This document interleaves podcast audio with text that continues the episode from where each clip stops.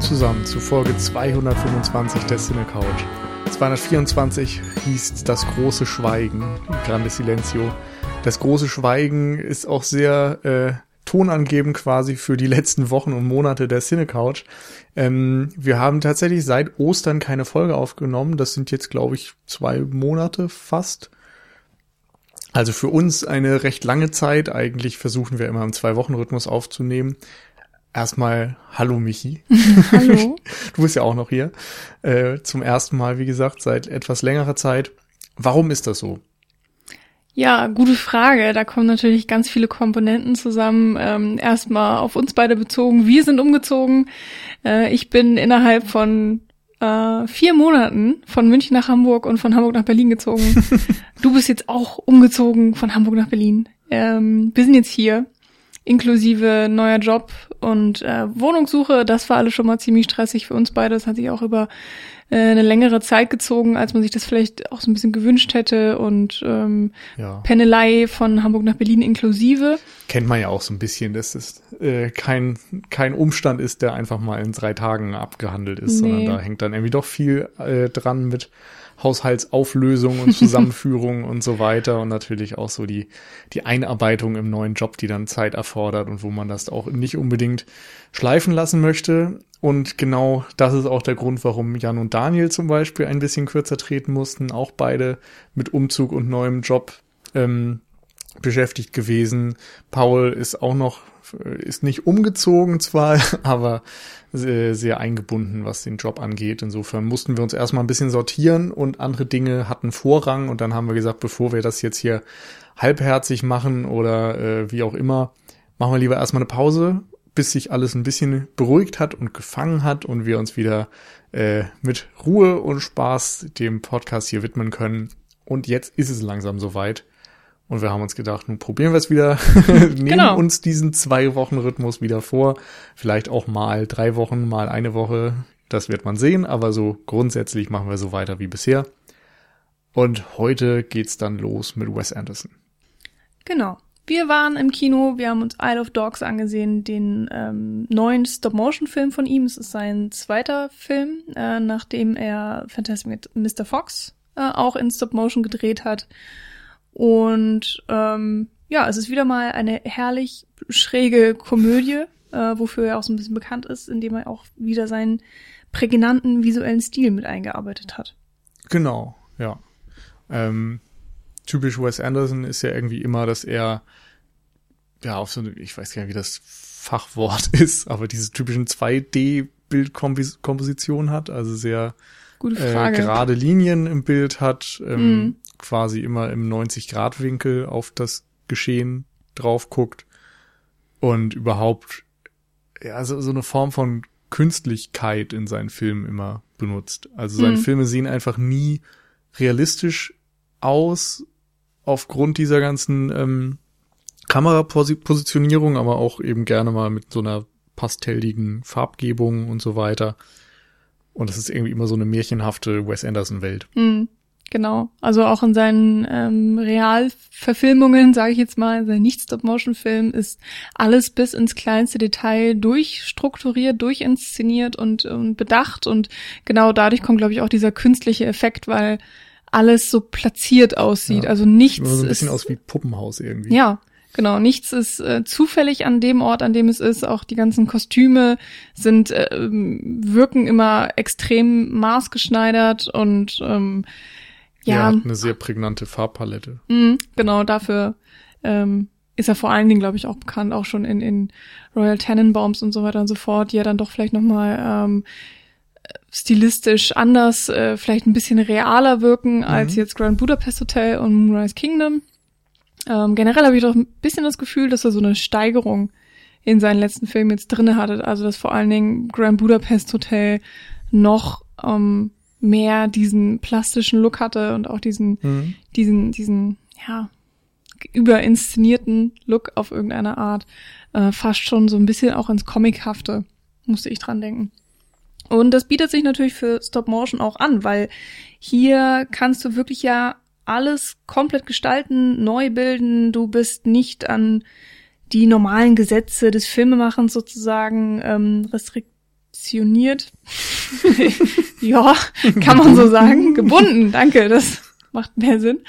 Ähm, ergibt mehr Sinn. Ach, oh, Deutsch, es verlässt uns. Ähm, Wir sind ja auch in Japan. Genau, weil du kannst natürlich die Sets, ja, komplett neu bilden. Du kannst, du kannst alles erschaffen, die ganze Welt. Und äh, das kommt dem Stil von Wes Anderson, glaube ich, sehr entgegen. Also, dass er da einfach komplett freie Hand Ja. hat und ähm, Ja, und hier wird es natürlich noch mal ein bisschen überhöht, dadurch, dass du Mhm. Stop Motion hast und natürlich dadurch keine ähm, komplett natürlichen Bewegungen in diesem Film sind, sondern eben welche, die äh, nachgebaut wurden und Frame für Frame dann fotografiert wurden. Zumindest wenn, ist das ein richtiger, echter, in Anführungszeichen Stop-Motion-Film, wo man das dann Bild für Bild gemacht hat, weißt du das? ja. es gibt ja theoretisch auch die Möglichkeit, Gegensatz das so Zu, nachzubilden, also weiß ich nicht, ach so. so auszusehen zu lassen, als ob, Mhm. keine Ahnung. Nee, also soweit ich weiß, ist es wirklich Okay. ein mit Puppen, mit. Stop-Motion-Puppen hergestellter Film. Er wurde in äh, England in den Studios ähm, gedreht. Lustigerweise, kleiner Fun-Fact, das äh, Studio in England ist tatsächlich nur wenige Kilometer von einer Insel entfernt, die auch Isle of Dogs tatsächlich heißt. Irgendwie witzig. Unnützes Wissen. Ja, Für und die Tea Party. Zweiter Fun Fact, ähm, der Titel ähm, ist ein kleines Wortspiel. Wenn man ihn sozusagen ein bisschen nuschelt und sch schneller ausspricht, dann hört es sich so an wie I love dogs. Also ich liebe Hunde. Hm. Isle, Isle of Dogs. I love dogs. Also es funktioniert eigentlich ganz gut. Fand ich irgendwie sehr niedlich und passt natürlich ähm, perfekt zum Film. Und auch Ja. irgendwie zu Wes Anderson. Ja, stimmt. Ist so ein bisschen schrullig verschroben. Ja. Genau, was kann man noch sagen? Ähm, ja, Tiere reden. Ja. Anthropomorphisierung, Michi, was? äh, das ist doch dein Fachgebiet. Ja, ich finde vor allen Dingen, dass es hier ähm, mit Bravour umgesetzt wurde. Also das ist immer mal so ein Thema, wo man sich sehr lange drüber unterhalten kann, wo man sich auch ziemlich streiten kann, wie das denn jetzt umgesetzt wird, dass Tiere in einem Film reden. Es gibt ja die verschiedensten Beispiele von ähm, irgendwie Schweinchen Babe, wo ja auch irgendwie schon alle reden, aber aber da ist, glaube ich, nichts glaub ich, animiert, weniger. ne? Äh, doch, oder? Ich, glaub, Ich die, glaube- die Schnauze oder so, die, Aber ich die glaube Mundbewegungen eben sind nicht, so ein bisschen. weil ich glaube, die Tiere, die bewegen sich einfach von selbst und darüber wird dann Echt? gesprochen. Ich glaube, es ist halt dieses typische Nee, Mund das auf so und zu. gut antrainiert, dass sie die Mund, den Mund bewegen oder die Schnauze bewegen. Ich glaube halt. Okay. Hm. Also würde mich wundern, aber keine Ahnung, ich bin da auch nicht drin. Äh, Ich wollte nur sagen, es geht vielleicht auch hier noch natürlich auch ums Reden, aber noch viel mehr um diese gesamte Vermenschlichung. Also wenn man Tiere reden lässt, dann haben sie ja offensichtlich menschliche Züge. Ähm, aber gleichzeitig versuchst ja diese Figur so wirken zu lassen, als hätte sie noch tierische Züge. Äh, Ist vielleicht ein bisschen komisch formuliert, aber ein, ein Hund in diesem Fall soll natürlich immer noch ein Hund sein, der Hm. ähm, ne, gerne mit dem Schwanz wedelt oder bestimmte Verhaltensweisen mag und andere Weisen, äh, Verhaltensweisen wieder nicht besitzt, die vielleicht sich vom Menschen unterscheiden. Also Ja. zum Beispiel dieses typische Ding, was im Film angesprochen wird, dass er, dass dieser Konflikt besteht in einem Hunde, äh, Kopf zwischen, oh Gott, das klingt so super merkwürdig, äh, zwischen Freiheitsdrang und diesem, diesem wilden, animalischen, triebgesteuerten auf der einen Seite, also so Raubtierinstinkte vielleicht, und dann dem domestizierten Haustier, das gehorcht und gerne äh, dafür gelobt wird, wenn Hm. es gehorsam ist und so weiter auf der anderen Seite. Das ist ja ein Konflikt, den du jetzt mit einem mit einer menschlichen Figur nicht unbedingt durchspielen würdest. Ja. Also da können wir vielleicht später nochmal drauf eingehen, weil es ja an Teilen auch für die Story eigentlich ganz, ähm, ganz wichtig ist oder auf jeden Fall gibt es da interessante Punkte. Äh, Nochmal jetzt eben kurz zur, zur Sprache oder wie die Hunde sprechen. Ähm, also ich hatte ja schon gesagt, es gibt die verschiedensten Arten, das eben zu regeln, ob man jetzt die Lippen animiert, ob man komplettes Tier animiert und es eben reden lässt und dadurch vermenschlicht. Ähm, manchmal stehen die, die Tiere ja auch auf zwei Beinen und sind dadurch nochmal dem Menschen ähnlicher und so weiter und so fort. Ähm, hier hat man sich einen kleinen Trick überlegt und zwar reden die Hunde alle komplett Englisch und äh, die Menschen alle Japanisch, da wir uns eben auch in Japan befinden. Und in dem Sinne können sie sich nicht miteinander verständigen. Also sie verstehen sich zwar auf eine Art gegenseitig, aber da geht's dann eigentlich eher um eine emotionale ähm, Kommunikation, die eben zwischen Mensch und Hund stattfindet. Und genauso gibt es auch wenige Situationen, in denen tatsächlich erlernte Be Begriffe, äh, so eben wie Sitz oder ähm, ja, sprich, was auch immer, eine Rolle spielen. Aber das sind eben die wenigsten Momente und ähm, dadurch ist gewährleistet, dass man als Zuschauer die Tiere versteht. Ähm, also wir haben den Film eben auch in der Originalsprache gesehen, ähm, hatten dementsprechend auch englischsprachige Hunde und jetzt keine deutschsprachigen Hunde oder so. Ich denke, mal in der deutschen Fassung ist das Japanische einfach japanisch geblieben. Ergibt ja auch Sinn. Interessanter wäre es dann nochmal, ob es eine Version für den japanischen Markt gibt, wie die dann gemacht wird. Das wäre eigentlich nochmal spannend. Naja. Aber ähm, ich fand es eigentlich extrem schlau, dass es so gemacht wurde und dass so erklärt ist, dass es immer noch diesen Unterschied gibt zwischen Mensch und Hund und alle Hunde können sich untereinander verständigen und der Zuschauer versteht den Hund, aber trotzdem macht es sozusagen innerhalb der Welt Sinn. Dass sie sich gegenseitig nicht verstehen. genau. Du? Ja. Also Mensch und, äh, und Hund und so wird auch verhindert eigentlich, dass ähm, dass es Szenen gibt, in der die Haltung der Menschen eingenommen wird, wo man dann ja entsprechend die Hunde bellen hören würde. Äh, was ja sonst in, in äh, anderen Hundefilmen dann gerne mal der Fall ist. Ja. Oder irgendwelchen Filmen, in denen Tiere sprechen können, aber sich eigentlich eben nicht mit dem Menschen verständigen und der Zuschauer eben trotzdem die Tiere verstehen soll. Es ist ein bisschen kompliziert. Ich hoffe, ihr folgt mir. ähm, auf jeden Fall fand ich super, dass das so gemacht wurde und dass es auch zum Anfang des Films gleich ganz deutlich eben so gesagt wurde, äh, im Sinne von alle, das ganze Bellen wurde auf Englisch übersetzt. Äh, fand ich sehr schön. Und dass man als Zuschauer eben auch die Japaner dann nicht versteht, weil es eben auch nicht übersetzt wird, wenn es nicht für die Handlung wichtig ist. Was dann eben auch dafür sorgt, dass man ein bisschen, ja, man wird nicht rausgerissen, aber man wird in eine sehr interessante Position versetzt. Ja, man ist so distanziert, ne? Also ja. ich finde, du wirst dadurch natürlich komplett auf die Seite und, und zum Verständnis der Hunde äh, rübergeschoben.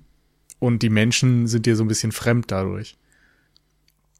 Was natürlich ein beabsichtigter Effekt ist und was dann auch gerade dadurch, dass dieser Konflikt besteht, dass die Menschen sich eigentlich alle total schlimm verhalten und die Hunde verbannen und ausrotten wollen.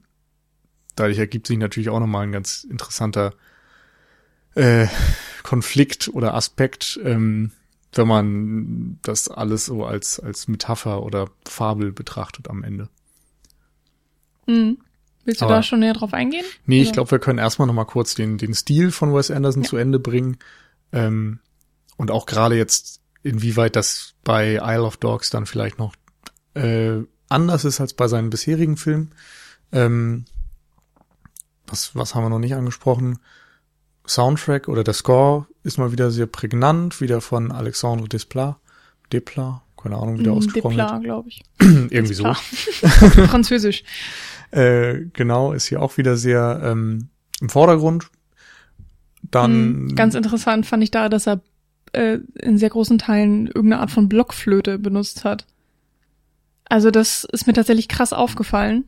Ähm, was ja, also es passt zu Wes Anderson. Ich glaube, er hat schon auch vorher irgendwie Blockflöte benutzt und ähm, hier in Kombination mit diesem japanischen Stil und auch ähm, es werden gerne mal äh, irgendeine Art von Trommeln eingesetzt. Ja. Die fand ich auch sehr prägnant. Genau, die kann ich jetzt natürlich leider nicht unbedingt benennen, aber man, man sieht sie eben im Film auch sehr deutlich und ja, vielleicht ist jetzt irgendwas typisch Japanisches, vielleicht sind es auch einfach nur Trommeln.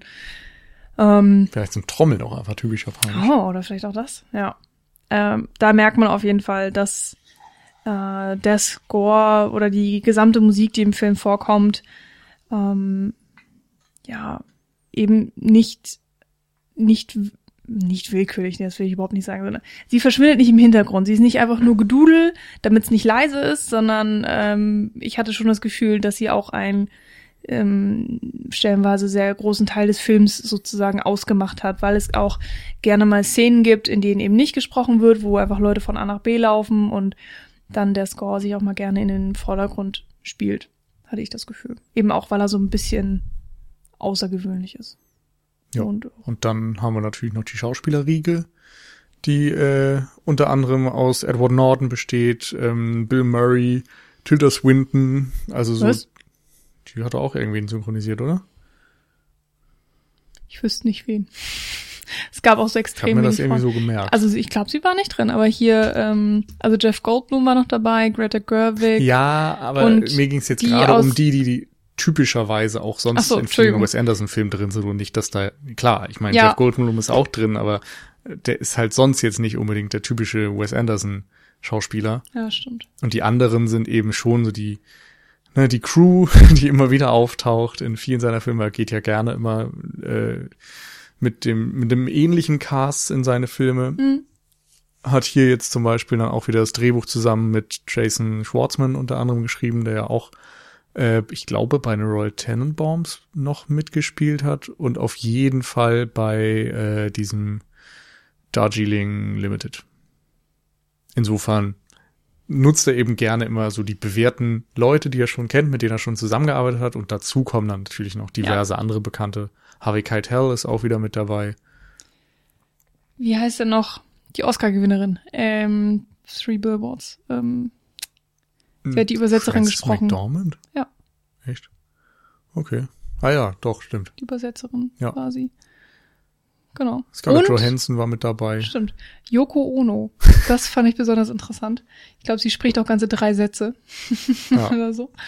Ähm, ja, da wird natürlich gerne mal das Who's Who eingeladen und ähm, Brian Cranston hat, glaube ich, zum ersten Mal auch einen Stop-Motion-Film vertont, versprochen, äh, synchronisiert. Die meisten wahrscheinlich von denen zum ersten Mal. Mhm.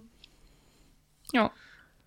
Ähm, ich hatte tatsächlich äh, Schwierigkeiten, manche Stimmen zu erkennen. Also sowas Mhm. wie Brian Cranston und und ähm, ähm, ähm, hier, wie heißt er jetzt noch? Ja, egal. Also die.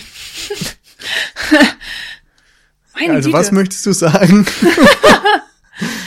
Manche hat man sofort erkannt und bei manchen, äh, manche mehr Stimmen, die waren sich auch teilweise so ähnlich. Also vor allen Dingen, weil wir haben ja fünf Hunde, fünf Mhm. männliche Hunde, denen wir die ganze Zeit folgen. Und ähm, manchmal sprechen sie auch sehr durcheinander oder man sieht nicht hundertprozentig, welcher Hund zu welchem Zeitpunkt jetzt spricht. Hm. Und dann konnte ich sie tatsächlich auch nicht auseinanderhalten. Also das war zu keinem Punkt irgendwie wichtig. Aber ähm, das ist mir dann aufgefallen, dass mein Gehör da noch nicht ganz so geschult ist auf diese englischen Stimmen der Schauspieler.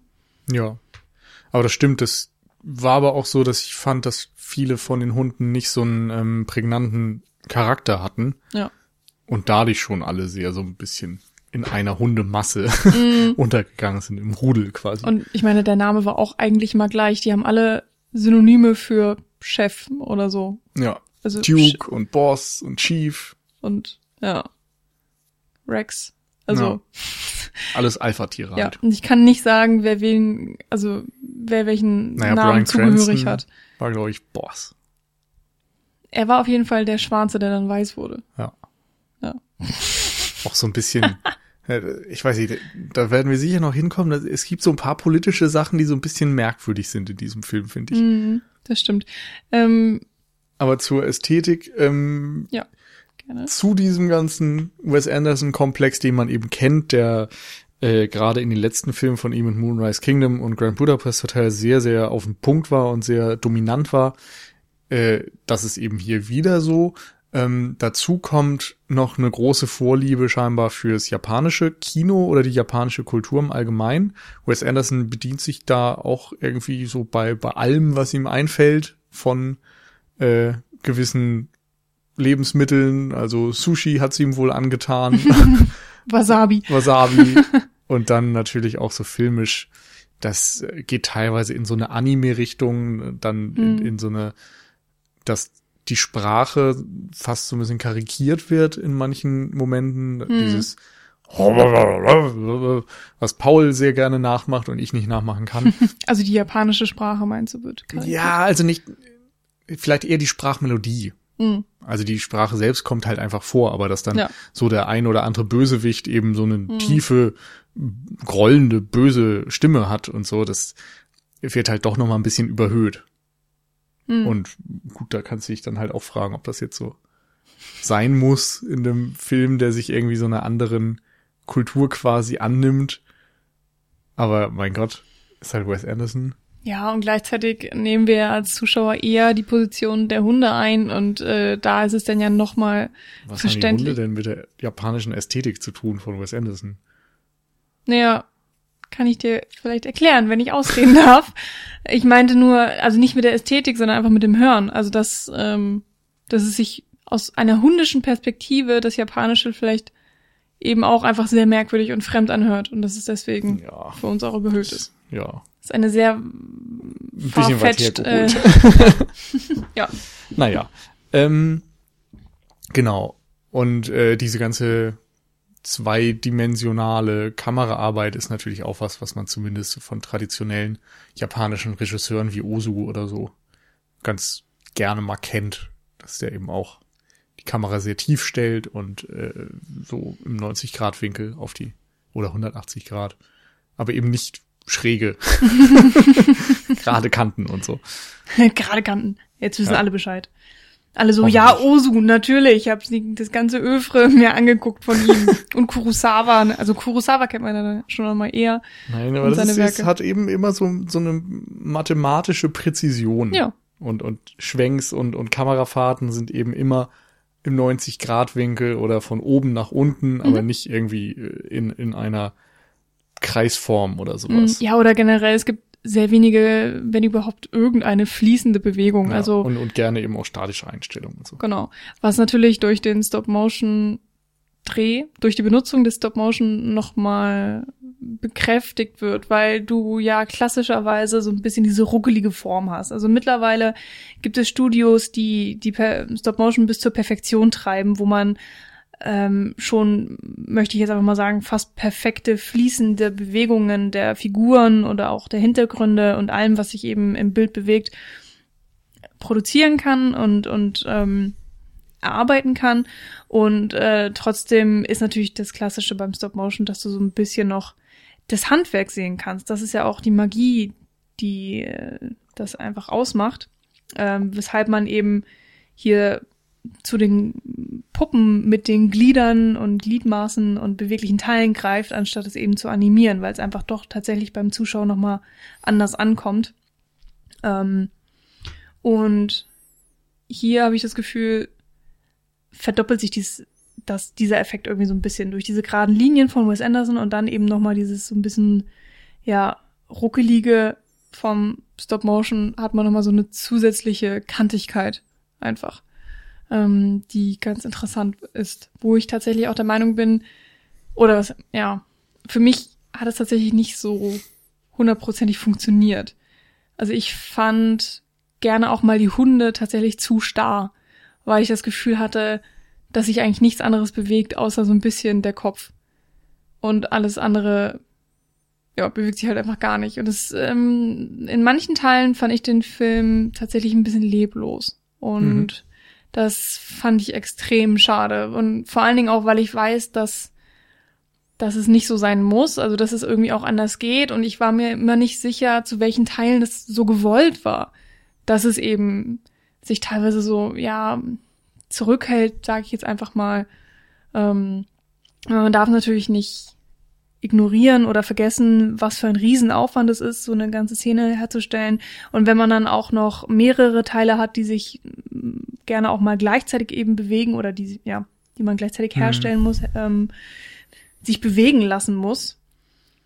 Äh, aber ja, trotzdem muss ich das irgendwie als Kritikpunkt anbringen, weil mir das äh, im, im Verlauf des Films insgesamt einfach zu sehr aufgefallen ist. Aber wie gesagt, vielleicht war es auch einfach komplett so gewollt. Ja, das ist so ein bisschen meine Sicht darauf. Also ich finde, dass Wes Andersons Stil insgesamt ja von dieser Abstraktion auch irgendwo lebt. Also dass er natürlich Dinge künstlich macht, aber dass er eben vieles, was wir, weiß ich, also die Kamera imitiert eben nicht das menschliche Sehen, mhm. sondern schafft ihre eigene Realität. Wie gesagt, wir hatten Puppenhausoptik so als Stichwort. Und Puppen in, in einem Puppenhaus sind halt auch starr und, und die Bewegungen in seinen Filmen sind eben auch so, dass die, die Leute meistens von links nach rechts gehen oder mhm. von vorne nach hinten, aber eben nicht in diesen schrägen, runden, mhm. kreisförmigen, ecken, eckigen Bahnen. Insofern ist das alles irgendwie ja sehr künstlich und sehr äh, abstrahiert. Mhm. Und darum finde ich eben dann auch gerade bei der, beim Punkt Animation das vollkommen in Ordnung, wenn das in dem Fall eben auch nicht der Natur oder, oder möglichst, also nicht der Natur nachempfunden ist oder nicht möglichst detailreich umgesetzt wird, mhm. sondern wenn es dann, ja, sich so die wichtigsten Aspekte rausgreift. Abgesehen ja. davon ist, glaube ich, auch einfach nicht so im Fokus. Also das ist jetzt kein Film, der dich durch die Animation und so diese sämtlichen Details umwerfen will. Mhm. Also Nee, das die, Gefühl die hatte ich ja auch nicht unbedingt. Details Aber äh, trotzdem ist es ja so, dass du, ja, ich meine, es ist eigentlich interessant, dass wir über dieses die Analogie mit dem Puppenhaus reden, wenn wir es ja tatsächlich auch mit Puppen zu tun haben. Eigentlich müsste man ja annehmen, dass äh, Stop Motion für Wes Anderson und für seine Stilistik vielleicht das perfekte Medium ist. Ich habe das Gefühl, dass es nicht funktioniert, weil er es nicht schafft, seinen Figuren genug Leben einzuhauchen. Und hm. in, in Stop Motion, also es ist du brauchst die Bewegung, um irgendwas lebendig erscheinen zu lassen. Ich meine, das brauchst du im normalen Film auch. Aber wenn du einen Menschen vor dir hast, selbst wenn er sich nicht bewegt, nimmst du immer noch wahr, dass er ähm, irgendwie lebt, dass er, dass er irgendwie atmet und dass er vibriert ja, und keine Ahnung was. Aber tust du doch hier irgendwo auch. Also ja, aber man muss sich halt mehr Mühe geben. Also oder beziehungsweise man muss so überhaupt erstmal dafür sorgen, dass es diesen Zustand erreicht. Weiß ich, ich habe das Gefühl, wenn man das nicht schafft, dann, dann hat man als Zuschauer einfach zu wenig Fantasie. Also. Ja, ich finde nicht, dass so das was mit Fantasie zu tun hat, aber. Doch, finde ich schon. Also ich finde, du musst dann deine Fantasie nutzen, um die Lücken, die der Film in diesem Punkt meinetwegen lässt, auszufüllen und zu überbrücken. Das ist ja, da sind wir tatsächlich wieder bei der Puppenhaus-Analogie, wenn du als Kind deine äh, unbewegliche Figur da reinstellst und die hin und her bewegst, dann stellst du dir eben vor, wie sie dort lebt und wie sie Tätigkeiten nachgeht und so weiter. Und da wird die Fantasie angeregt. Insofern ist es ja auch so, dass du, wenn du schon sagst, Stop Motion ist irgendwie bei vielen Leuten beliebt, Stop Motion ist was Besonderes. Ähm, das liegt ja daran, dass sie irgendwie nicht perfekt ist. Mhm. Dass du immer siehst, dass es künstlich ist, dass es von Menschen gemacht wird, dass so ein Ray Harryhausen oder so, wenn er seine Monster designt hat, dass da immer, ja, eben deutlich zu sehen ist, dass es ein Trick ist, aber trotzdem hat es irgendwie funktioniert, weil es so ein, so ein ganz eigenes Leben wieder hatte.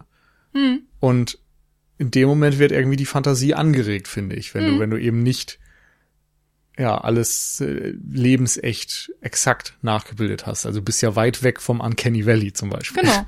Und ich sage ja auch gar nicht, dass ich jetzt eine perfekte Nachbildung möchte. Ich brauche jetzt auch keinen Stop-Motion-Hund, bei dem sich jede Faser bewegt und, und äh, bei dem in jedem Frame irgendeine Bewegung stattfindet, weil das ist absurd und äh, das wäre. Naja, aber bei Kubo oder so ist das ja teilweise so, dass da sämtliche Details irgendwie animiert werden und dann auch ziemlich umwerfen können, mhm. weil das schon hübsch ist. Das will ich ja gar nicht bestreiten. Mhm.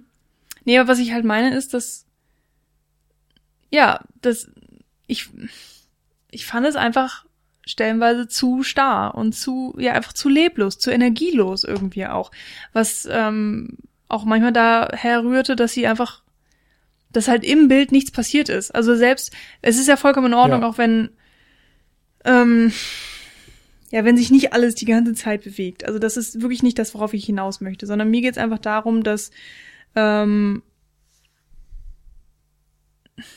ja, es hat nicht funktioniert. Also er, hat, ja, okay. er hat einfach für mich den Puppen manchmal nicht genug Leben eingehaucht. In irgendeiner Form. Und es fällt mir, ich kann, möchte es vielleicht jetzt auch nicht ausnahmslos auf den Bewegungsaspekt ähm, draufnageln. Ich glaube, da kommt einfach ein bisschen mehr noch zusammen.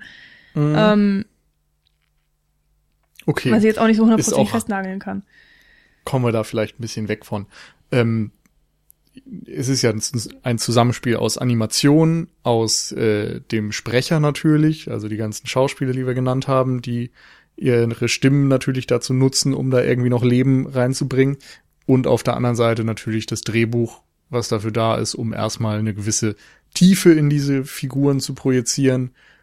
Wenn da nichts ist, dann kannst du natürlich auch, da würde ich dann wieder diesen Fantasiepunkt anbringen, ähm, dann wird deine Fantasie nicht angeregt. Dann kannst du diese Figur nicht annehmen als etwas, das Ecken und Kanten hat und irgendwie Facetten hat und lebendig ist, sondern dann ist es eben wirklich eine hölzerne Abziehfigur. Ja. Ja, auf welchem Punkt, also. Nee, ich wollte nur noch mal. Also du meinst einfach, wenn das Zusammenspiel nicht funktioniert, dann. Ähm, genau, das Zusammenspiel muss funktionieren, ja. um eine lebendige Figur zu kreieren. Hm. Diese drei Faktoren. Okay. Dann gehen wir doch vielleicht mal kurz auf die Stimmen ein. Äh, wir haben ja schon gesagt, äh, hochrangige Schauspieler sind hier am Werk und alle haben auch ähm, haben ihren Job gut gemacht, kann man echt nichts dagegen sagen. Was noch ganz interessant ist, was glaube ich auch so typisch Wes Anderson ist, dass ein bisschen monoton gesprochen wird. Ähm, also äh, du hast jetzt selten großartige Stimmenausbrüche und unfassbare Schwankungen. Also eine Ausnahme ist zum Beispiel die Figur von Greta Gerwig. Also sie spielt ja so eine amerikanische Austauschstudentin. Und sie schreit wirklich rum, ist irgendwie hysterisch und, und bricht aus und äh, ist laut und leise und hoch und runter. Und ich hatte das Gefühl, dass es bei den meisten anderen Figuren, vor allen Dingen eben bei den Hunden, eigentlich eher nicht der Fall ist. Also dass da ziemlich ähm, viel auf der gleichen Tonhöhe und ähm, Lautstärke eben auch geredet wird. Und ähm, ja, ich muss, ich kenne mich jetzt mit Wes Anderson Filmen nicht so hundertprozentig gut aus, muss ich auch mal dazu sagen. Aber ich habe schon das Gefühl, das ist halt so ein bisschen sein Ding irgendwie. Dass ähm, ja, einfach ein bisschen affektiert vielleicht auf eine Art irgendwie auch geredet wird. Und hier in dem Film ist es mir irgendwie besonders aufgefallen. Und das ist vielleicht, finde ich, nicht unbedingt hilfreich, wenn man jetzt auch mit Protagonisten zu tun hat. Also das, was man direkt ansieht, was weniger Mimik hat, als man das sonst gewohnt ist. Das muss man ja sagen. Also die Puppen haben natürlich eine Mimik. Ähm, es gibt sehr, sehr viele Teile, die sich bewegen können, die sich auch beim Sprechen ähm, der Hunde bewegt haben und so weiter. Und die Augen können ganz, ganz viel verraten. Das Fell bewegt sich, die Ohren bewegt sich, der Schwanz, was auch immer. Aber ähm, trotzdem muss ich sagen, finde ich es nicht so glücklich, wenn man dann auch noch der Stimme so ein bisschen ähm, Aussagekraft nimmt, dadurch, dass man sie so ein bisschen limitiert. In dem Punkt, den ich angesprochen habe. Ich weiß nicht, ist dir das auch so aufgefallen, oder? Nee. Okay. also, nö. Okay. Ja, na gut, das wäre jedenfalls mein Eindruck. ähm, und ja, vielleicht spielt das dann einfach auch noch rein in, in dem Punkt, dass ich das Gefühl habe, dass oder was heißt, dass ich das Gefühl habe, dass bei mir die Figuren einfach nicht so lebendig angekommen sind. Also ich hatte eher das Gefühl, dass sie halt versuchen, auf eine Art schon Hunde nachzuahmen. Oh, wir müssen ihnen gehorchen. Mhm. Also ein bisschen auf eine Art so hektisch, mhm. aber äh, auf so eine kontrollierte Art und Weise. Mhm. ja, dieses Kontrollierte ist vielleicht auch ein ganz guter Punkt, ja. Vielleicht, äh, und ich habe das, glaube ich, eher, ich weiß nicht, das Ding ist, mir ist es halt echt nicht so aufgefallen. Ich versuche jetzt im Nachhinein zu rekapitulieren, was ich während des Schauens drüber gedacht habe. Und äh, ich habe das, glaube ich, so ein bisschen in dieses unterdrückte, also Unterdrücken von Emotionen gepackt, dass dem Hund irgendwie so seine animalischen Züge ja über die Jahrhunderte abtrainiert wurden einfach, damit du ihn als Haustier verwenden kannst. Mhm. Und dass er dadurch so ein bisschen kontrollierter ist. Okay. das ist auch eine steile These, aber. Ja. So. Also, ja, dass sie ausdruckslos Schauspieler ist ja auch eine steile These. nee, nicht Schauspielern reden. Aber ich meine ja auch nicht ja. ausdruckslos, ich meine nur ein bisschen limitierter, monotonter, kontrollierter, wie du vielleicht auch gesagt hast. ja, das sag ich ja. Ja. naja. Ähm, also teilst du meine steile These? Nee. Hm. Weil ich auch keine Punkte dafür im Film sehe, so richtig. Aber sollen wir vielleicht mal auf den Film dann näher eingehen und auf ja, bitte. Die, das Drehbuch? ja, bitte. Ähm, wir haben es ja noch gar nicht so wirklich zusammengefasst. Also wir oh befinden uns in Japan und zwar Was tun wir hier? Ähm, anscheinend 20 Jahre in der Zukunft. Das hat mich sehr verwirrt. Äh, da war ich anscheinend äh, am Anfang des Films nicht sehr aufmerksam. Ich habe es aber dann im Internet gelesen, dass der Film. Also wir kriegen ja erstmal irgendwas erzählt. Ja. Äh, also so, so eine Art äh, Zusammenfassung, was eben in Japan passiert ist, warum es dazu gekommen ist, dass die Hunde auf die, ja, die Isle of Dog verbannt wurden, auf die, die Trash Island, die Müllinsel. Ähm, weil eben die Regierung äh, Katzenfans sind, äh, Hunde hassen und dann wurde mit der Propagandamaschine verbreitet, dass alle Hunde irgend so eine Grippe und so ein Schnauzenfieber haben und äh, das sich auf die Menschen verbreiten könnte und deswegen, weil es kein Heilmittel gibt, müssen sie alle auf diese Müllinsel, äh, was dann ziemlich schnell auch passiert und dann gibt es irgendwann in der Stadt keine Hunde mehr. In Magasaki. Mega. Mega? Ich dachte Maga. Egal. Megasaki. Megasaki. Genau, da befinden wir uns. Und Atari ist der Ziehsohn des Bürgermeisters, der eben auch seinen Hund an die Müllinsel verloren hat. Sein Hund ist äh, Spots, sein Bodyguard-Hund. Und ähm, nach ein paar Jahren hält er es nicht mehr aus und möchte ihn zurückholen. Deswegen fliegt er mit einer kleinen Maschine auf die Müllinsel, hat dort einen, einen Flugunfall und strandet sozusagen. Und mit Hilfe der fünf Haupthunde, die wir kennenlernen im Film, die eben alle Chief oder Rex oder wie auch Boss auch heißen, ähm, möchte er eben Spots wiederfinden und äh, zurückbringen auf Magasaki und dann auch dafür sorgen, dass alle Hunde befreit werden. Denn äh, wie es der Zufall so möchte, hat äh, der Bürgermeister steht kurz vor der Wiederwahl und damit er diese gewinnt, beziehungsweise wenn er diese gewinnt, ähm, wird er oder plant er alle Hunde auf der Müllinsel umzubringen äh, und die Hunde in Japan auszurotten. Ja, weil er so ein großer Hundehasser ist anscheinend. Ähm, das ist so die Story und ähm, zwischendurch haben wir dann eben einfach verschiedene Abenteuerplots von den Hunden und Atari. Und genau, ich habe schon erwähnt, dann gibt es noch Greta Gerwig, die diese amerikanische Austauschschülerin spricht, die ähm, nämlich dem ganzen Komplott vom Bürgermeister, wie auch immer der nochmal hieß, Naga irgendwas. Kobayashi. Kobayashi, genau. Sehr gut. Äh, auf die Schliche kommt, also sie findet es alles raus, dass es eben nur eine Propagandasache ist, hat aber keine Beweise. Ähm, irgendwann natürlich dann doch und dann möchte sie eben auch Atari helfen und den Hunden helfen und so und ja, wie das Ende ist, kann man sich schon so ein bisschen denken. Ähm, ja, wie fandest du denn die Story? Hat sie dich mitgerissen? Fandest du sie spannend? Ähm, weiß nicht, das war irgendwie keine Kategorie für mich. ähm, ja, ich, es ist schwierig. Also erstmal bin ich gar nicht so der größte Hundefreund, was vielleicht dann zumindest erstmal so auf den ersten Blick nicht äh, oder Bonuspunkte verhindert, sag ich mal. Ich glaube, es gibt bestimmt ganz viele Hundefreunde, die diesen, Film einfach lieben, weil es halt Hunde sind. Ähm, rein von der Geschichte, also wenn man es jetzt einfach mal so sieht, dass da ein kleiner Junge ähm, seinen geliebten Hund wiederholen will und dabei so seinem, seinem Onkel, dem Bösewicht, das Handwerk legt, wirkt es halt wie so eine typische Kinderabenteuergeschichte. Und die hat für mich auch in erster Linie soweit funktioniert.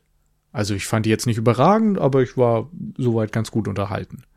Ähm, ich finde gleichzeitig aber teilweise sehr viele Aspekte problematisch. Und zwar, oder sagen wir so, es gibt noch einen anderen Teil dieser Geschichte, der hat mir ganz gut gefallen. Das ist das Wesen der Hunde. Dass es eben darum geht, dass äh, Brian Cranstons Figur ähm, ein Streuner ist der eben das Leben auf der Straße kennt und die anderen sind so diese absoluten domestizierten Haustiere. Und insofern ist da so ein bisschen dieser Konflikt zwischen dem wilden Raubtierhund und den angepassten zahmen Kuschelhunden. Und diese Frage, inwieweit man ähm, beides unter den Hut bringt und ob aus dem einen das andere werden kann und so, das fand ich ganz interessant. Ähm, und dann gibt es eben jede Menge politische Untertöne. Also, dass erstmal überhaupt diese Hunde verbannt werden auf eine Insel aus Müll, weil viel zu viel Müll produziert wird. Das ist natürlich einerseits ähm, ein ganz klarer Verweis auf Klimakrise und so weiter, Umweltschutz, was wir momentan eben ja sehr prägnant in den Nachrichten kennen. Und andererseits ja irgendeine Form von, von Ausgrenzung, von, ähm, ja, von Hass auf Minderheiten. Äh, man kann zum Beispiel Verweise drin sehen aufs Dritte Reich, dass dort auch dann so eine Art Endlösung geplant wird mit äh, dem Wasabi-Gas. Und das äh, gibt dann irgendwie auch so zwischenzeitlich mal so Shots von irgendwelchen Experimenten, die an Hunden durchgeführt wurden, die auch so an KZ-Zustände und sowas erinnern. Ähm, und pff, da kann ich nicht immer ganz gut mit umgehen, hm. mit diesen Verweisen. Ich ähm, war da tatsächlich auch ziemlich überrascht von, weil ich wirklich auch anfangs noch dachte, wir haben es mit einem Kinderfilm zu tun. Dann habe ich jetzt auch nochmal nachgelesen, dass äh, eine PG-13 in Amerika bekommen hat. Also ähm, kann man wirklich davon ausgehen, also das ist kein Kinderfilm, der hat auch teilweise ziemlich grafische Szenen.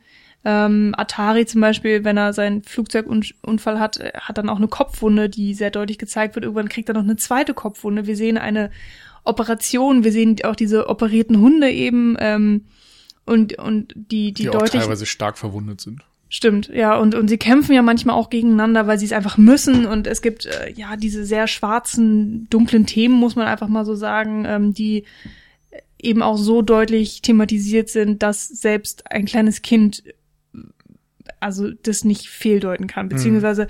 manchmal ist es ja so, dass in Kinderfilmen äh, düstere Themen angesprochen werden, aber sie werden eben so angesprochen, dass sie Kinder nicht verstehen und dass nur äh, äh, die Erwachsenen sozusagen mehr reindenken können. Ja.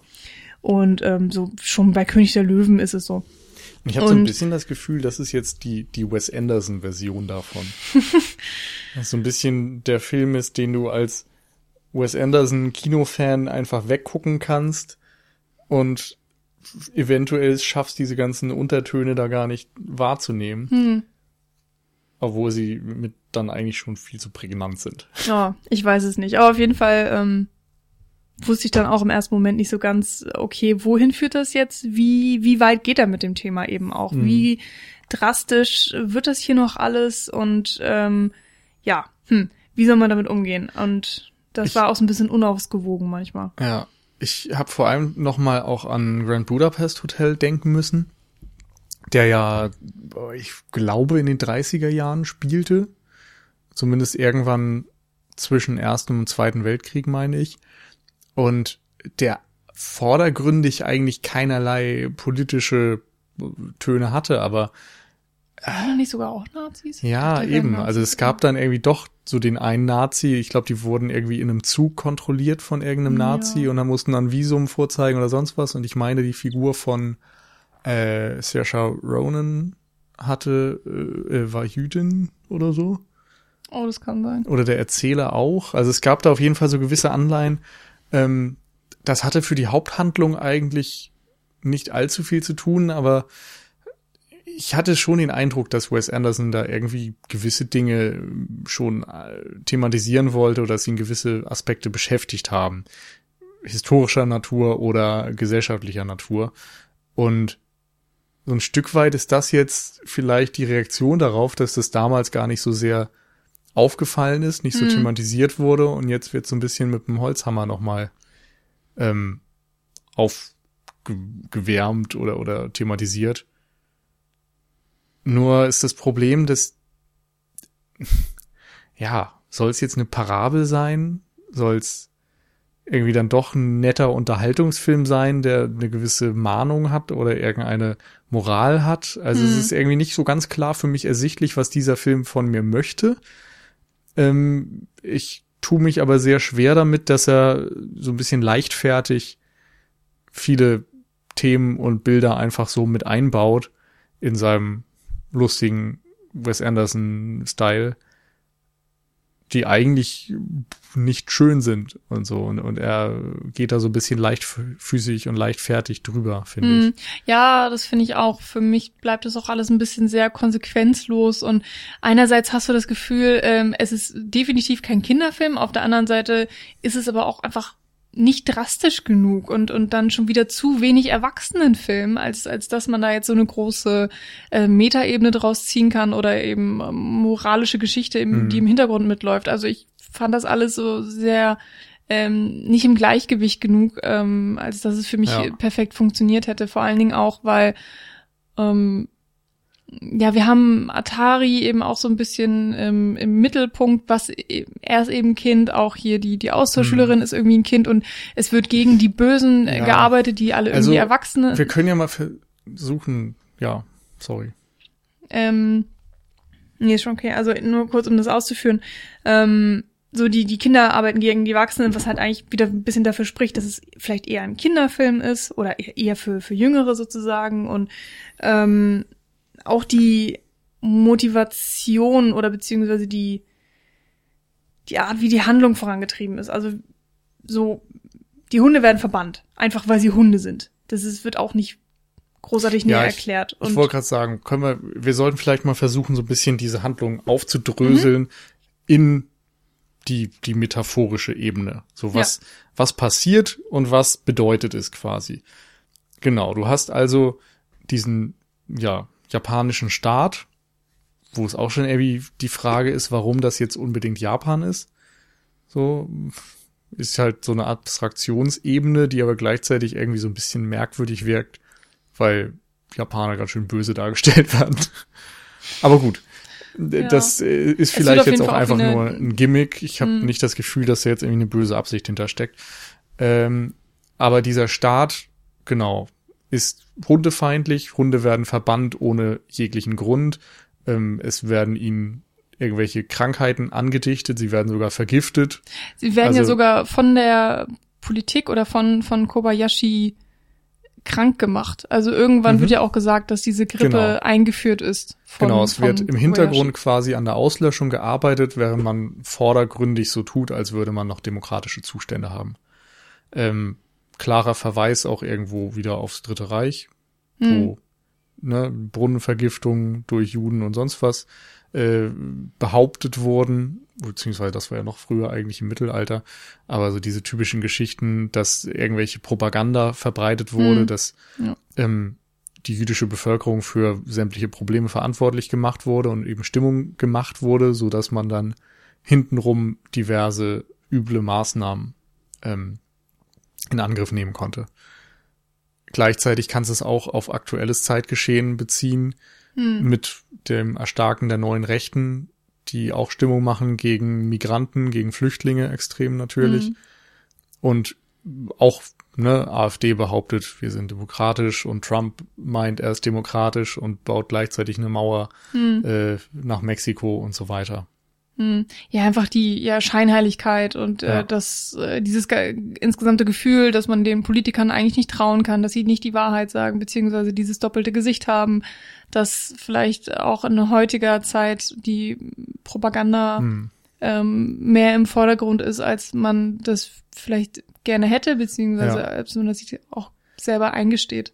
Und dann natürlich dass ähm, diese unliebsamen Probleme in Anführungszeichen einfach ausgelagert werden, ausgeblendet werden. Mhm. Der überschüssige Müll wird einfach irgendwo ins Meer gekippt und man macht eine neue Insel drauf und dann können da die Hunde hin und werden mhm. verbannt. Also, wo du auch wieder sagen kannst, ist das jetzt eine Metapher für irgendein trostloses Auffanglager oder für, weiß ich nicht, un, äh, irgendein Ödland, hm. Keine Ahnung, will man Flüchtlinge irgendwo in Afrika behalten hm. und bloß weit weg von uns Europäern quasi als äh, reiche Nation. Ja, also das, wenn man es ganz groß fasst, kann man einfach sagen, ähm, dass das Leid ignoriert wird. Also ähm, ja. alles, was sozusagen nicht unmittelbar uns reiche, wohlhabende, gut lebende Bürger betrifft, ähm, wird einfach äh, ja hinter die nächste, unter den Teppich gekehrt und äh, da kümmert sich dann wer anders drum und uns geht's ja gut und es soll auch so bleiben und ja. Genau. Und dann hast du als Zuschauer natürlich die Perspektive der Hunde, also die Sympathieträger. Du bist irgendwie, bekommst quasi die Botschaft näher gebracht, dass diese ganzen ähm, Geschichten Lügen sind, die über die verbreitet werden, dass sie eigentlich natürlich total liebenswert sind und so weiter. Aber es ist halt so dermaßen naiv dann. Äh, ich weiß nicht, hm. ich, ist, der Film machte sich dann so einfach irgendwie, hm. dass da irgendwie das klare ja. Böse ist und das klare Gute und dann hm. spielst du das halt mal schön bis zum Ende durch. Ja. Dann hast du noch vielleicht die beiden Kinder, die zwar Menschen sind und damit böse, aber äh, gleichzeitig sind, ist das so das Bindeglied. So, die mhm. können irgendwie die Menschen überzeugen, dann doch an das Gute zu appellieren und so weiter mhm. und, und die richtigen Entscheidungen zu treffen. Und sie haben eben nicht diese Vorurteile gegenüber den Hunden. Mhm. Also sie sind das Bindeglied und natürlich auch so die Zukunft, wo man jetzt auch sagen könnte, das ist vielleicht auch unsere Hoffnung heutzutage, dass wenn das schon die älteren Generationen verkacken, dass die Kinder es besser machen. Hm. Also Aber ich, es ist so ähm, bei dieser ganzen Sache eben auch von wegen, ähm, die Hunde werden als das Üble dargestellt und weggeschippt und dann ist es eben so und von wegen, ja, wir mögen Katzen und Hunde sind dementsprechend das erklärte Feindbild, ähm, was ja auch ne, diese absolute Gegensätzlichkeit eben, ne, Hunde und Katzen so ewige, sie können nicht miteinander, weil sie einfach äh, naturbedingt sozusagen eigentlich auch. Aber es ist wieder ein anderes Thema. Naja, worauf ich hinaus wollte, ist, eigentlich ist es, der Film macht es sich extrem simpel.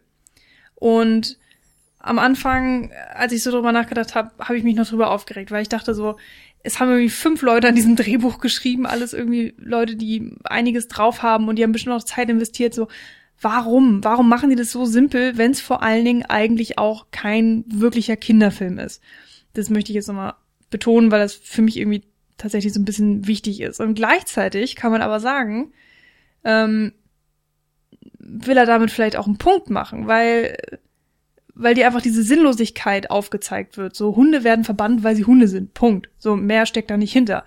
Und du kannst dich als Mensch wirklich darüber aufregen, so nicht im Sinne von ja, Wes Anderson hat sich's einfach gemacht, sondern im Sinne von manchmal läuft's ja wirklich so. Manchmal werden irgendwelche politischen Handlungen ähm, gemacht. Tolles Wort.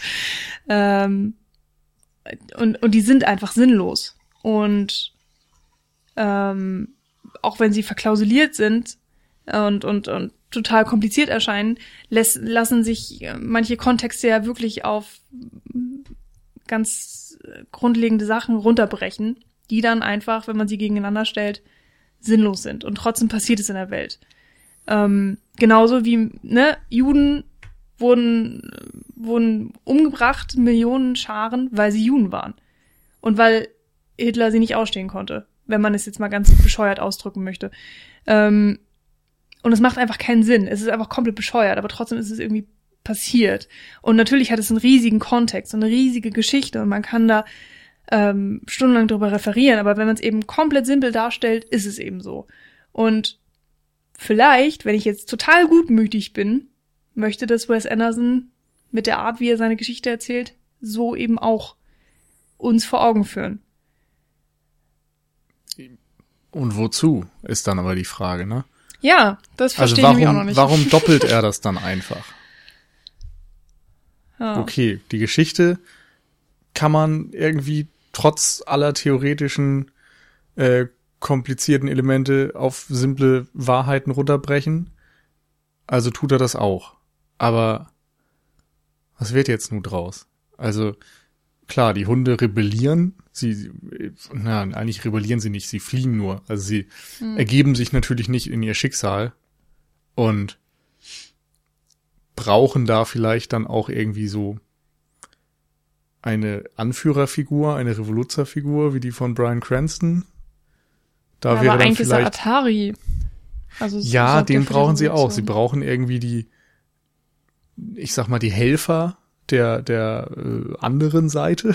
Mhm. Kann man das so sagen? Also unter den Tätern, oh, oh, Gott, das ist alles so schwierig, so die richtigen Begriffe dafür zu finden. Eine Mischfigur. Aber, ja, irgendwie jemand, der denen die Hand reicht, der mhm. eben Macht hat, privilegiert ist und sich das Schicksal von denen nicht einfach ansieht, sondern etwas dagegen tut.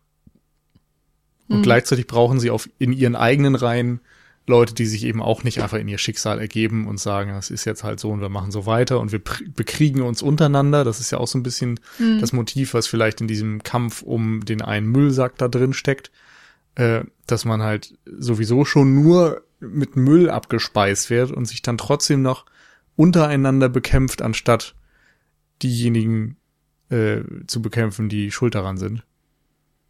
Ähm, wie gesagt, das ist ja schon ein Motiv und dass sie dann eben ein, einen Streuner brauchen, einen, der nicht angepasst wurde, der nicht von den Menschen so ge gezähmt wurde, wie es ihnen in den Kram passt, sondern der noch irgendwie dieses Wilde hat und nicht vom hm. System quasi verbraucht und, und ver, vereinnahmt wurde. Hm. Ja, ja, vielleicht. Also so bis zur Mitte des Films, finde ich, funktioniert es auch so irgendwie einigermaßen und ähm, auch so, ich habe dann auch einfach versucht, manche Sachen auszublenden, beziehungsweise einfach hundertprozentig so zu akzeptieren, wie der Film mhm. das äh, präsentiert hat. Aber ich muss dann sagen, mit dem, mit dem Ende werde ich nicht grün. Also ich, ich, ich denke da die ganze Zeit schon irgendwie drauf rum und versuche das auch irgendwie so in eine rote Linie zu bringen und so, ja, kann man mhm. auch irgendwie mit ganz viel Wohlwollen. Aber dass dann einfach Kobayashi, weiß ich nicht, so von 0 auf 100 seine komplette Meinung ändert und das ohne großen Ansatz. Also ich, ich hab, ich verstehe es einfach nicht. Ich verstehe nicht, warum er dann sagt, äh, oh, ich habe keine Ehre und und dann macht er alles ungeschehen. Und das finde ich ist halt der Punkt auch, wo man dann Wes Anderson wirklich vorwerfen muss, dass er sich viel zu leicht macht. Mm, ja, ja. Denn in dem da. Punkt spätestens geht das halt alles nicht mehr auf. Aber ja. ich finde auch, es sind schon vorher Dinge drin, die so ein bisschen schwierig sind, um es mal vorsichtig zu sagen, dass dann irgendwie der äh, wie heißt er, also Brian Cranston, erst dieser, dieser schwarze glaub, Hund ist, der Chief. dreckige ist und so. Und dann wird er gewaschen und Atari macht ihn dann quasi auch so zum Schoßhündchen und dann ist er auf mhm. einmal nicht mehr schwarz, sondern so der, der White Knight mhm. und äh, dann kriegt er noch eine Love Story drauf, die irgendwie auch, ja, so ein bisschen deplatziert ist mhm. und unnötig. Ja, vor allem auch. Sie ist halt auch nur dafür da, um irgendwie ein bisschen schick zu sein und ein paar Kunststücke zu machen. Darf aber zwischendurch noch sagen, irgendwie, damit es nicht ganz so schlimm ist, dass sie ja nicht nur der Zirkushund ist, mhm. sondern eigentlich auch mal was anderes war oder, oder dass es nicht ihre einzige Identität ist mhm. oder sowas. Ja. Aber äh, da kommt halt nicht mehr. Mhm. Eigentlich hatte ich halt gedacht, dass bei, dass es bei dem Film darum geht und vor allen Dingen bei der Beziehung zwischen Atari und eben Brian Cranston, also dem, dem Schwarzen und der weiß wird, dass es eben darum geht, aufzuzeigen, also äh, diese generelle, diese, diese ganz besondere Beziehung zwischen Hund und Mensch. Die wird mhm. ja sogar im Film speziell angesprochen. Auch so von wegen, du, hier, er ist auch ein zwölfjähriger Junge. So Hunde lieben doch zwölfjährige Jungs und so. Und äh, ne, diese Symbiose, die da stattfindet, na, na, na. Ähm, weil es ja auch einfach ein Phänomen ist, was in der heutigen Kultur immer noch ähm, ganz besonders ist, einen hohen Stellenwert hat. Es gibt, ja, ne, Hunde und Menschen. Läuft. Und im Film habe ich das Gefühl, soll das eigentlich auch ähm, irgendwie einen Stellenwert haben, aber den hat's überhaupt nicht. Also es passiert dann halt einfach. Und das fand ich irgendwie vollkommen verwirrend. Also irgendwann ist Brian Cranston auch ein Schoßhündchen und, und die Entwicklung habe ich schon nicht verstanden, wie das passiert ist. Und, und wie es passiert ist, dass er dann auf einmal das auch gut fand, ähm, diesen Kontakt zu Menschen zu haben und dass es dann sogar so weit geht, dass sie in einer eheähnlichen Zeremonie, äh, also heiratsähnlichen Zeremonie, wird er dann zum neuen Bodyguard-Hund von Atari mhm. und und das war so unglaublich strange und also mir war es wirklich schon unangenehm, weil ich dachte so, wo geht das denn jetzt hin? Das ich weiß gar viel. nicht. Also ich fand in dem Moment hat das irgendwie für mich schon funktioniert. Aber ich habe das Gefühl, ich darf halt nicht drüber nachdenken.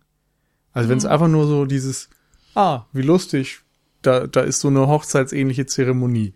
Mhm. Und sie ist jetzt nicht zwischen Mann und Frau oder, oder Mensch und Mensch, sondern zwischen Hund und Mensch. Okay. Wenn man es einfach nur so abnickt, versteht, woher das kommt und dann ist es okay, dann passt es. Oder wenn du halt sagst, Brian Cranstons Hund ist erst halt, hat noch nie den richtigen Kontakt zum Mensch gehabt, er hat noch nie einen Menschen gehabt, der ihn nett behandelt hat und Atari behandelt ihn gut und dann verstehen sie sich gut und dann tut er das auch alles gerne und alles ist schön. So, es ist einfach eine Freundschaftsgeschichte.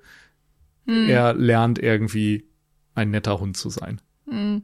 Das kannst du halt einfach so unhinterfragt annehmen und schön finden und nett finden. Aber in dem Moment, wo du dann irgendwie in diesem gesamten Kontext des Films drüber nachdenkst, wird es sehr, sehr problematisch.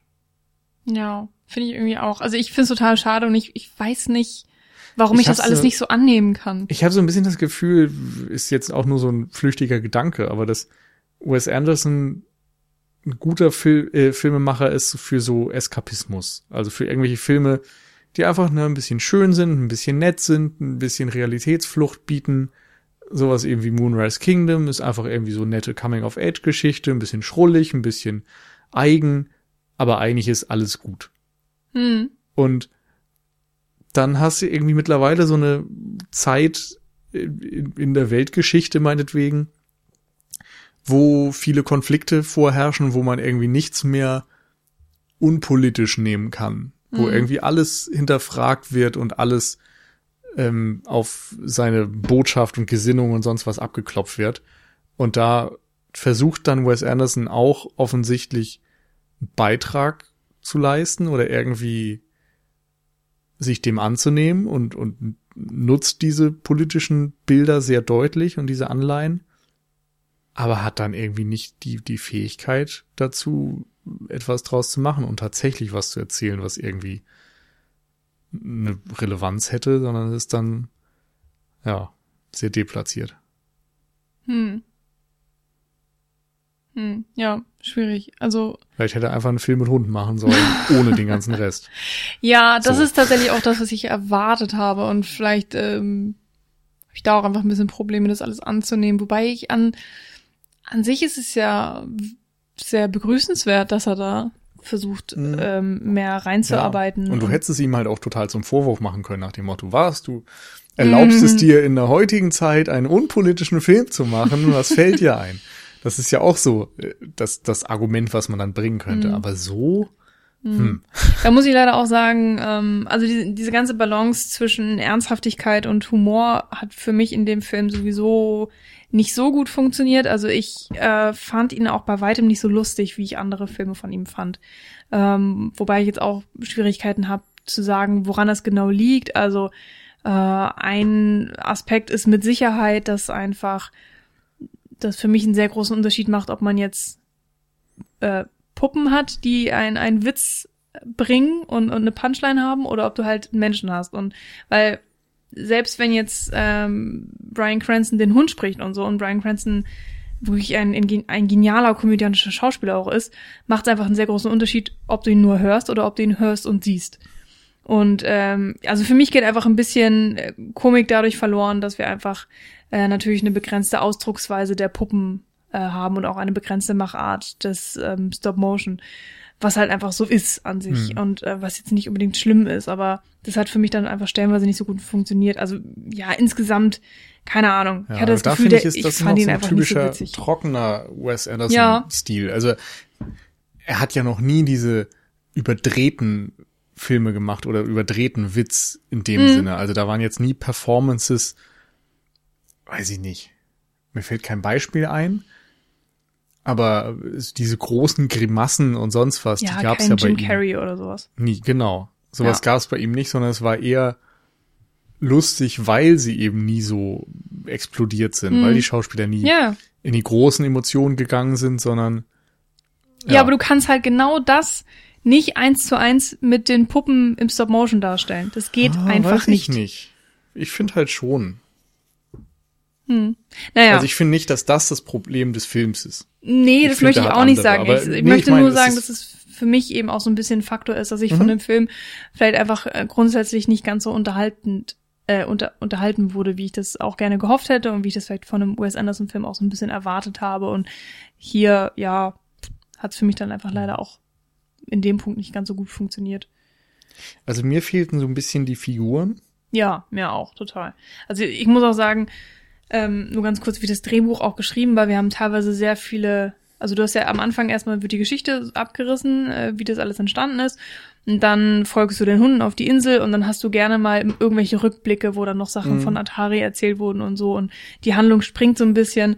Und wie die Handlung eben springt und, und so, das hat mir tatsächlich irgendwie gar nicht gefallen. Und ähm, also es wirkte für mich irgendwie okay. ziemlich unrund.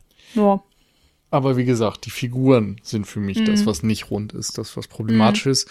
Brian Cranston fand ich ganz gut. So, da mochte ich eben auch, dass verschiedene Facetten irgendwie drin waren von ähm, diesem äh, Konflikt zwischen domestiziert und wild und diese, dass er immer wieder sagt, I bite, I don't know mhm. why I bite, so dass er irgendwie über sein eigenes Wesen reflektiert mhm. und weiß, dass er gewisse Eigenschaften hat, ohne dass er sie versteht. Wo du natürlich auch wieder theoretisch ganz viel Tiefe drin haben könntest, wenn du das dann auch auf die Menschen projizieren würdest, die irgendwie diese, diese destruktive Aggression in sich haben, scheinbar als Gesamtmasse und Gesamtgesellschaft und es nicht hinkriegen, das abzustellen. Äh, aber ja, kommt halt nicht. aber in seiner Figur ist das eben drin und das fand ich ganz interessant. Ähm, und überhaupt dieser Konflikt, dass er irgendwie so, ein so ein Anführer wider Willen ist und ja, mochte ich einfach. Also er hatte einfach verschiedene Facetten und verschiedene mhm. Eigenschaften und bei allen anderen war das alles sehr reißbretthaft, mhm. fand ich. Ja, da hatte ich auch wirklich das Gefühl, dass sie einfach ähm, funktional da ja. waren. Und es hat stellenweise auch wirklich sehr gut funktioniert. Äh, der eine Hund zum Beispiel ist eigentlich nur dafür da, um immer wieder zu sagen, so, habt ihr das Gerücht gehört? Und dann alle so, hä, was, welches Gerücht? Ja, habe ich nicht gehört, erzähl das Gerücht und so. Und ähm, das funktioniert für mich. Also das ist irgendwie. Ja, für ein paar Lacher ja. Ja, genau. Aber es ist halt. Für nicht mehr. Ne, ja. Ja. Und, für und dadurch, Rest dass dann insgesamt relativ wenig Lacher drin sind und mhm eine Geschichte, die irgendwie problematisch ist und, und so, so ernsthaft aber auch wirkt. Mhm. Ich weiß nicht, bei, bei Moonrise Kingdom kann ich das irgendwie viel besser annehmen, dass da Figuren drin sind, die sich nur so durch einzelne Eigenschaften auszeichnen. Dass da irgendwie der eine ist, der faul ist und der andere kommt immer zu spät und der nächste tut dies und der nächste das. das passt, brauche ich nicht mehr. Weil der Film einfach viel mehr auf so seine, seine Ästhetik und seine äh, Musik und seinen Look und sein, sein, seine Atmosphäre legt und einfach nur nett unterhalten will. Und wenn ein Film nur nett unterhalten will und dann auch einfach nett unterhält, dann ist es okay. Aber wenn mm. ein Film mir zu verstehen gibt, dass er da irgendwie mit diesen ganzen Elementen und Bildern und, und Verweisen arbeitet, dann muss er damit auch irgendwie was anfangen. Mm. Und wenn er dann sagt, nee, ich habe aber trotzdem irgendwie keine Figuren, die Eigenschaften besitzen und ich habe trotzdem irgendwie nichts, was am Ende eine Aussagekraft hat über irgendwie diese Grenzen des Films hinaus.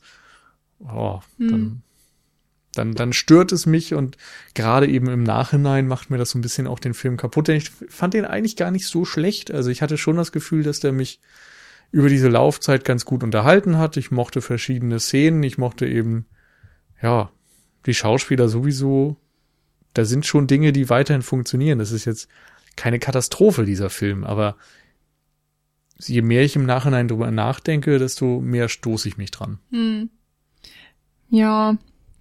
Ja, ich leider auch. Also ich hatte schon, so am Anfang des Films hat er, hat er mich wirklich noch ähm, mitgerissen und begeistern können und ich, ich hatte, ich hatte Lust auf den Film und alles und irgendwann dann nach dem ersten Drittel hat er mich irgendwie so ein bisschen verloren und ich weiß gar nicht so hundertprozentig warum und ähm, da kam dann irgendwann auch der Punkt, wo man eben anfängt, über den Film nachzudenken, was natürlich nicht so toll ist und ähm, vielleicht aber auch sogar teilweise gewollt ist. Das ist immer noch so die Frage, die ich äh, im Raum stehen habe, die ich nicht ganz beantworten kann. Und ich glaube, wenn man so versucht, die Frage zu beantworten, was will der Film eigentlich, ähm, was ist er denn nun? Ist er jetzt ein unterhaltender Kinderfilm über eine nette Hunde-Story mit seinem Herrchen oder ist es dann doch diese ganze ähm, Holocaust-Geschichte irgendwie, ja, es ist natürlich irgendwas dazwischen.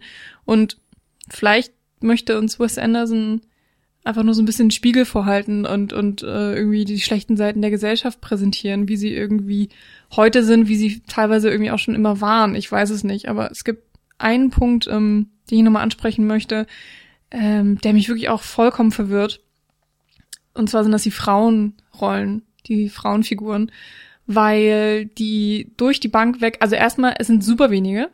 Ähm, wir haben, das hat mich schon total aufgeregt. Vor allen Dingen heutzutage in einer, in einer Welt, wo wir so viel über die Stellung der Frau reden, über Gleichberechtigung von Frauen und Männern, über ne, Emanzipation, Feminismus, die MeToo-Debatte, äh, alles, was damit zusammenspielt. Ähm, sowieso Riesenkritik in Hollywood. Und dann haben wir eine Bande von fünf Hunden, die wir die ganze Zeit begleiten. Und das sind alles Männchen. Ja, und ein so. Junge. Und ein Junge. Und, und Kobayashi. Und es ist einfach nur so, okay, also ich, ich mein, habe mich immerhin, wirklich schwer getan. Immerhin ist halt die Greta Gerwig äh, Austauschschülerin genau. Dann noch Aber die können auch wegstreichen, so die brauchst du überhaupt nicht. So die hat nee, das die hat im nicht. Film Okay, aber Moment, ich möchte jetzt erstmal nur ganz kurz ähm, ja, bei den für deinen Punkt Genau, bleiben aus. wir bei den Hunden. Wir haben Scarlett Johansson, sie ist das Zirkus Tamtam Mädchen, was auch schon sehr schwierig ist, weil domestizierte Hunde, da kann man schon mhm. kritische Punkte mit anfangen. Und sie ist nicht nur domestiziert, sie ist auch noch für den Zirkus. Äh, beziehungsweise sie hat Tricks und Männchen und ist, äh, also. Aber sie darf zumindest einmal sagen, ich bin nicht nur für den Zirkus. Ja. Und dann ist sie auch noch unfassbar hübsch, was natürlich dann schon wieder so ein, so ein Ding ist, wo man äh, sich drüber aufregen könnte, was ja sogar im Film angesprochen wird. Dann haben wir ähm, noch später eine Hündin, äh, die sogar gar nicht spricht, die ähm, auch unter den Operationen ähm, der Menschen gelitten hat. Ähm, die eigentlich nur so eine Wurfmaschine ist. Ja, genau. Wo ich dachte, so, wie kann das denn jetzt passieren? Dass sie dann auch einfach nur, ja, sie ist halt, sie kriegt halt dann halt die Kinder. Und das wird dann auch noch fünfmal erwähnt. So, ja, sie ist jetzt übrigens in den Venen. Und oh, jetzt sind die Kinder übrigens da. Ähm, wo ich auch dachte, so, okay, das ist alles komisch. Ähm, das sind die, die Hunde. Und dann gibt es noch den einen Mops. Ähm, das ist, glaube ich, der einzige weibliche. Oh, das kann sein. Fällt mir gerade ein. Auch fünf Sätze oder so. Ähm, der einzige weibliche Hund, der tatsächlich mal was kann, weil das nämlich der Hund ist, der äh, den Fernseher versteht. Also sozusagen ja. die Menschen eigentlich, wenn man's ja. Aber eigentlich hat sie auch immer nur so Sachen zusammen wie, Hä, what? Morgen wird's regnen. ja. Also könnte man eigentlich auch komplett streichen. Ähm, dann haben wir bei den Menschen. mein, ja, nee, hast schon recht. Ich dachte nur gerade, wenn es darum geht, kannst eigentlich komplett streichen, kannst halt auch die ganzen fünf Hunde, ja. die quasi Hauptfiguren sind, zu einer zusammenstreichen, ja. würdest du auch nicht merken. Das stimmt. Aber klar, ja, es stimmt schon, dass die wenig zu tun haben. Ja, also die einzige Figur, die halt wirklich dann noch mal so ein bisschen ähm, wirklich wichtig ist, ist die Übersetzerin. Ähm, wobei man da natürlich dann auch wieder ganz zynisch sagen kann, äh, sie redet nicht für sich selbst, sondern sie redet die ganze Zeit nur das, was die Männer mhm. sagen. Und wir, also, oder sie wiederholt, was die Männer sagen. Und dann hast du noch Yoko Ono. Genau, Yoko Ono, die auch nichts macht, ähm, außer sich irgendwie verzweifelt zu betrinken, anstatt, mhm. anstatt ihre Wissenschaft dazu zu benutzen, tatsächlich mal den Menschen zu helfen. Da habe ich noch ein bisschen drüber nachgedacht, ob das irgendwie auch so ein Symbol ist, wo von wegen früher sie und John Lennon als das Hippie-Pärchen, das so den Weltfrieden in Gang bringen wollte und jetzt irgendwie äh, ne, säufst du dich zu Tode, weil nichts davon geklappt hat und die ganzen Ideale irgendwie über Bord sind und äh, deine ganzen Träume sich irgendwie in so eine Menschen- oder Hunde verachtende mhm. Diktatur verwandelt haben. Mhm. Ob das dann irgendwie noch so ein, so ein Antrieb war zu sagen, jetzt besetzen wir das mit Yoko Ono mhm. und nicht mit irgendwie Schauspielerin XY. Ja. Aber hm, Interessant. Hier also, ist auf jeden Fall auch nur irgendwie ein, zwei Szenen drin ja. und ja. Bei Greta Gerwig ähm, kann man natürlich wirklich nochmal sagen, okay, das ist vielleicht die eine Frauenfigur, die so ein bisschen was nach vorne bringt, äh, die die wichtigen Fragen stellt, die mhm. ähm, nicht mit dem Strom schwimmt, sondern eben gegen den Strom und so. Und da ist eher das Problem, dass dann so die Amerikanerin kommen muss, um den Japanern ja, mal zu zeigen. Das habe ich auch gedacht. das ist wahrscheinlich auch nur gemacht worden, damit man eben nicht alles ständig syn synchronisieren ja. muss und so, weil es wäre sonst echt schwierig geworden, weil eigentlich hätte sie ja laut den Regeln des Films die ganze Zeit ja. auch mit uns Japanisch genau. sprechen müssen. Also auf der sprachlichen Ebene ist es total verständlich und sinnvoll, das so zu machen. Auf der inhaltlichen irgendwie ein bisschen fragwürdig. Und dann kommt auch noch so von wegen, oh, Atari hat das und das gemacht und dann, verdammt, ich bin verliebt. Wo ich auch dachte so, warum? Warum müssen wir denn jetzt hier noch irgendwie so eine Verliebtheitsgeschichte stimmt. mit reinbauen? Und am Ende sind die beiden auch noch zusammen. Natürlich, ähm, weil er der geile Kerl ist und der, der, der Anführer. Und dann muss sie natürlich äh, First Lady werden. Mhm. Und, weil. Oh. Also, ja, das hat mich alles wirklich vollkommen verwirrt, weil ich dachte so, es passt nicht. Es, pa es passt nicht in die heutige Zeit. Es passt irgendwie auch nicht wirklich zu Wes Anderson. Und das Einzige, was ich da reinlesen kann, ist eben, dass genau das ausgesagt werden soll, dass dir eben äh, vor die Schnauze geknallt werden soll, von wegen ähm, im schlimmsten Sinne werden Frauen so behandelt. Oder im schlimmsten Sinne sind das die typischen Rollen für Frauen im Film oder so. Oder in den Medien oder in, in Büchern Hm. oder in was auch immer. In der Welt. Im schlimmsten Fall. Also Ich ist das jetzt alles Metafiktion? Ja, das ist halt die Frage, ne?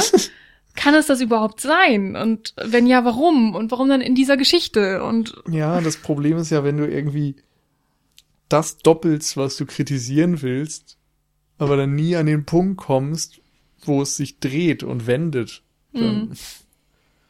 ja, dann hast du halt im Grunde nur das nochmal kopiert, was du kritisierst. Punkt. Ja. Und am Ende, also der Film endet ja damit, dass Atari der neue Bürgermeister wird, was auch schon irgendwie skurril ist, aber okay, er wird dann der neue Bürgermeister, er wird gewählt. Und dann ist er irgendwie auch noch, ja, schlauer als alle anderen, sozusagen. Also muss ich dann immer noch vorführen, er ist halt ein zwölfjähriger Junge, der dann diese riesige Stadt ähm, handelt. Naja, das ist ja auch, wie gesagt, das kann natürlich auch so eine naive Utopie sein. Hm. Die nächste Generation macht es besser und es ist ja auch wieder Mhm. gleichzeitig eine typische Heldenreisengeschichte. Ne, Simba wird halt auch König. Ja. Äh, Obwohl er eigentlich mega der Dulli ist. er braucht da auch die ganze Zeit. Wie heißt seine, seine Löwenfreundin Nala. da? Nala. Ne, die, die hat die ganze Zeit viel mehr drauf als er eigentlich. Aber natürlich wird er König. Wer sonst? Ja. So. Gesetz der Insofern, Natur. das meine ich nur. Also, und ich weiß, alle lieben König der Löwen und so. Insofern, da macht's jetzt Isle of Dogs auch nicht schlimmer als der. Hm. Nur zusammen mit diesen ganzen anderen Elementen, die das so politisch aufladen, ist es echt ein Problem. Vor allen Dingen, ich habe so ein bisschen das Gefühl, dass ähm, wenn man es ganz, ganz, ganz böse sehen möchte, dann sitzt Wes Anderson auf so einem arroganten hohen Ross und äh, präsentiert uns eben die Gesellschaft in, in, in, in groben Strichen und sagt so, hey Leute, ich hab's analysiert für euch, ich weiß, wie der Schuh läuft, wir müssen einfach ähm, schlauer sein und dann ähm, wird alles schön. Aber so ist es ja eben nicht. Und das regt mich so auf. Und das ist eben genau der Punkt, ähm, wo man halt eigentlich, wo es dem Film gut tun würde, wenn er mehr ein Kinderfilm wäre, weil dann könnte man es ignorieren, dann könnte man wirklich sagen, okay, es geht vielleicht eher in Richtung Märchen und es hat weniger mit der Realität zu tun. Kinderfilm darfst du halt auch mal mit einer simplen Wahrheit und einer simplen Botschaft Ja. punkten und sagen, da musst du jetzt nicht die, die komplizierte Weltgeschichte präsentieren. Da kannst du auch einfach sagen, habt euch lieb, egal, wenn ihr unterschiedlich seid. Mhm. Und, und das ist okay. Ja, und man freut sich am Ende auch gar nicht so richtig, oder? Also Nein, ich hatte keinen nicht. emotionalen Höhepunkt in diesem Film und das finde ich so schade. Also wirklich schade, weil ich, ähm, ich, ich habe mich wirklich auf den Film gefreut und ich dachte, wir kriegen eben eine schöne Geschichte präsentiert ähm, mit meinetwegen so einer kleinen Heldenreise irgendwie. Ähm, ist ja auch so ein bisschen Moonrise Kingdom ähnlich und äh, vielleicht in irgendeiner Form Coming of Age. Äh, Das ist natürlich jetzt überhaupt nicht so richtig wichtig, aber einfach dieses, so der Junge will seinen Hund retten. So, das war die Ausgangssituation, mit der ich gerettet habe, nicht mit ähm, irgendwie der Holocaust der Hunde muss muss verhindert werden. Ja, klar. Ich meine, es ist, aber das ist ja nur eine reine Problematik der Erwartungshaltung. Und Mhm. das finde ich verkennt eben dann doch, dass der Film nicht daran scheitert, dass er vielleicht andere Erwartungen durch einen Trailer oder sonst was weckt, sondern Hm, ja, nee. ne, der scheitert halt, weil oder ist problematisch aufgrund der ganzen Dinge, die wir jetzt so ein bisschen rausgearbeitet haben. Hm. Aber auch zum Beispiel, dass ähm, Brian Cranston wird ja auch verletzt, ähm, weil er, glaube ich, Atari beschützt. Und für einen Moment weiß man auch nicht, ob er gestorben ist oder nicht. Also er ist dann irgendwie im Krankenhaus und du siehst, dass er irgendwie da ja, auf dem Tisch liegt, so. Und dann kommt irgendwann ganz am Ende so ein Schrein, wo dann auch steht, so, das hier ist für Chief oder wie auch dann auch immer heißt. Und dann habe ich erst tatsächlich gedacht, das wäre auch ein Friedhof äh, und eben sein Grabstein. Und dann kommt ja raus, das ist mehr oder weniger so eine Art Hundehütte. Und dann ist er da irgendwie mit seiner, mit seiner stummen Frau und seinen Hundebabys und sie essen zusammen. Und Ja. das war auch, das, das hat sich nicht rund angefühlt. Ich habe mich Das ist halt so ein ganz so, ekliges, nee. ah, jetzt ist die Welt gut genug, um Ja. wieder Kinder äh, zu kriegen. Ja, genau, das auch. Hm. Oh, okay, ja, alles Das- löst sich in Wohlgefallen auf. Hm. Ich weiß Ja. nicht, manchmal, manchmal gibt's ja auch so Filme, die einfach sagen so, hey, lass uns mal für 90 Minuten das Schlechte der Welt alles ausblenden und einfach ne, ein Mhm. bisschen Spaß haben, alles soll mal schön sein und soll jetzt irgendwie auf andere Gedanken kommen. Das kann ich völlig respektieren und akzeptieren, aber da gucke ich dann halt dreimal Moonrise Kingdom und nicht das hier. Ja, so ist es leider. Ähm, hast du sonst noch Punkte, die angesprochen werden müssen, die wir ausgelassen haben? dass wir in der nächsten Woche wahrscheinlich einen Film besprechen werden oder die anderen, der laut ersten Berichterstattung auch ein bisschen problematisch werden könnte. Hm. Solo, der neue Star Wars, wird ich kündige das jetzt an, die nächste Folge sein. Mal schauen, ob ich recht behalte. Eigentlich war es sogar für diese Woche geplant, weil May 24th be with you und so. Ja, Nils hatte sich Das, so einen schönen äh, Hashtag ja. überlegt. Naja, jetzt Es müsst ihr euch noch ein, können. ein bisschen gedulden. Ich sage, ich prophezei jetzt einfach auch mal, dass es der nächste Podcast von uns wird. Ähm, ich bin schon ganz gespannt. Ähm, ein Blockbuster. Ja. Mal sehen, was dabei rauskommt. mal schauen. Gut, dann schreibt uns gern, was ihr über Isle of Dogs denkt. Und dann hören wir uns in der nächsten oder übernächsten Woche. Bis demnächst. Ciao. Ciao.